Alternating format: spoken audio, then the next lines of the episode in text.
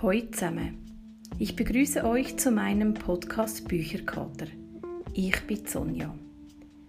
In dieser Folge stelle ich euch das Buch vor Wer, wenn nicht wir von Bettina von Clausewitz. Es ist 2018 im Peter Hammer Verlag erschienen und hat 172 Seiten. Von der Autorin ähm, habe ich leider im Internet nicht viel gefunden. Auf dem Buchumschlag steht nur, dass sie eine Journalistin ist. Leider kann ich da nicht mehr davon sagen. In diesem Buch werden zwölf Personen porträtiert.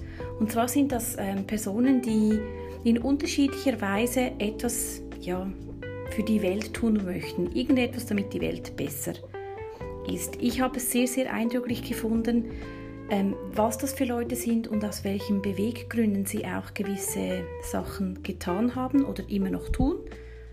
Und es hat mich wirklich beeindruckt, weil oft hat man ja das Gefühl, als Einzelner kann man sehr wenig unternehmen und doch sieht man immer wieder auch Missstände oder äh, ja, ist sich bewusst, was, was in der Welt ähm, nicht so gut läuft.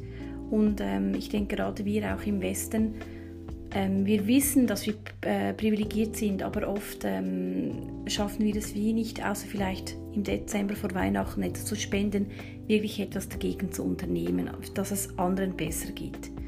Und sie macht jetzt wirklich genau das, ein bisschen Hoffnung und porträtiert solche Menschen. Und ich fand es wirklich sehr, sehr inspirierend. Zum Beispiel kam da ähm, Jürgen Kaiser, ähm, wurde porträtiert. Er ist ein Global Globalisierungsgegner und äh, man findet ihn oder seine Arbeit unter dem erlassjahr.de. Er setzt sich ein, dass die Drittweltländer, die, die sich verschuldet haben, oder auch Länder hier in Europa, wie zum Beispiel in Griechenland, dass die wie, wie Schuldner in einem Rechtsstaat behandelt werden. Also jeder, der Privatinsolvenz ähm, anmelden muss, dem wird ein Minimum an Sozialhilfegeld oder ein Minimum einfach so eine, eine Pfändungsgrenze, dass er nicht komplett verarmt ähm, gestattet. Aber Ländern wird das leider nicht getan und deswegen ist zum Beispiel gerade auch in Griechenland, es ging der Bevölkerung sehr, sehr schlecht oder immer noch, es ist jetzt langsam ein bisschen am Bessern, aber es ging wirklich sehr schlecht und die konnten kaum die, die normale Infrastruktur ähm, aufrechterhalten, einfach weil, ja, weil man eben so diese Pfändungsgrenze nicht eingehalten hat bei einem Staat. Und dann wurde auch noch Silvia Trinkemalder ähm, porträtiert. Sie hat das Modelabel Manoma, Manomama Entschuldigung, ähm, gegründet.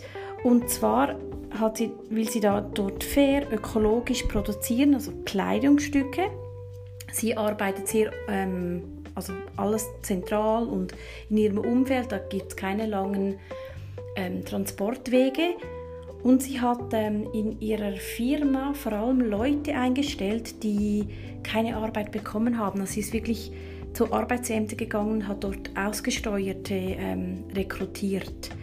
Und äh, schlussendlich gibt ihr ja, der Erfolg der, ihrer, ihrer Firma recht. Das fand ich total, wirklich sehr, sehr spannend, weil ja, das finden viele so, wie bitte? Ähm, die sind ja meistens selber schuld, dass sie nicht arbeiten wollen, so ein bisschen provokativ gesagt. Und ähm, ja, das finde ich ganz, ganz spannend, dass sie das gemacht hat.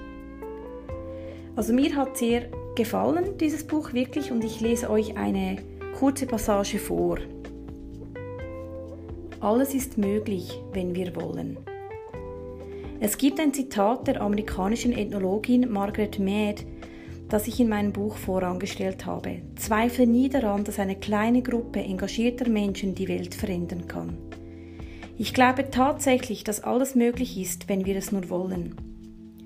Das sieht man an vielen neuen Initiativen wie Urban Gardening, Fairteller, Giftboxen oder Repair Cafés. Überall versuchen kleine Gruppen vor Ort etwas zu verändern. Der große Sprung wäre jetzt, dass sie sich miteinander verbinden, so wie kleine Seifenblasen, die in der Luft zusammentreffen und eine große Seifenblase bilden. Ich glaube, dass der Zeitpunkt jetzt gekommen ist. Wir versuchen ja alle über das Internet und sonstige Kommunikationswege zu teilen und Verbindungen über die eigenen Region hinaus zu schaffen. Das Schöne am Teilen ist, wie beim Lachen oder der Liebe, dass es nicht weniger wird, sondern sich vervielfältigt. Diese Erfahrung machen auch viele andere. Wenn ich zum Beispiel einen Artikel in Wikipedia schreibe, haben alle mehr Wissen, in den Open Source Technologie ist es genauso. Immer geht es um kostenloses Teilen. Bei Foodsharing bauen wir zurzeit eine internationale Plattform zum Retten und Teilen auf, die Unity heißt. Darüber sollen neben Lebensmitteln auch Schuhe, Kleidung, Blumen oder Werkzeuge gerettet und geteilt werden. Alles, was sich ergibt. Es gibt weltweit noch viele andere Foodsharing-Initiativen und Menschen, die gerne das technische Werkzeug und unser Wissen nutzen möchten. Mit Unity machen wir das jetzt möglich. Die Plattform wird kostenfrei zugänglich sein, sodass man auch alle anderen Ressourcen retten kann. Aber auch Fähigkeiten und Wissen sollen geteilt werden und Räume für Events, für Kunst oder einfach nur zum Schlafen. Oder jemand hat einen Garten, für den er keine Zeit hat dann kann er jemand anderen finden, der ihn pflegt und etwas anbaut. Das sagt Margaret Mead ja im Grunde. Die Stärke liegt darin, dass sich die Menschen miteinander verbinden. So, meine Lieben, ich hoffe, diese kleine Buchvorstellung hat euch gefallen. Es wäre schön, euch wieder auf dem Podcast Bücherkarte begrüßen zu dürfen. Das nächste Mal stelle ich euch das Buch Maschinen wie ich von Ian McEwan vor. Tschüss zusammen.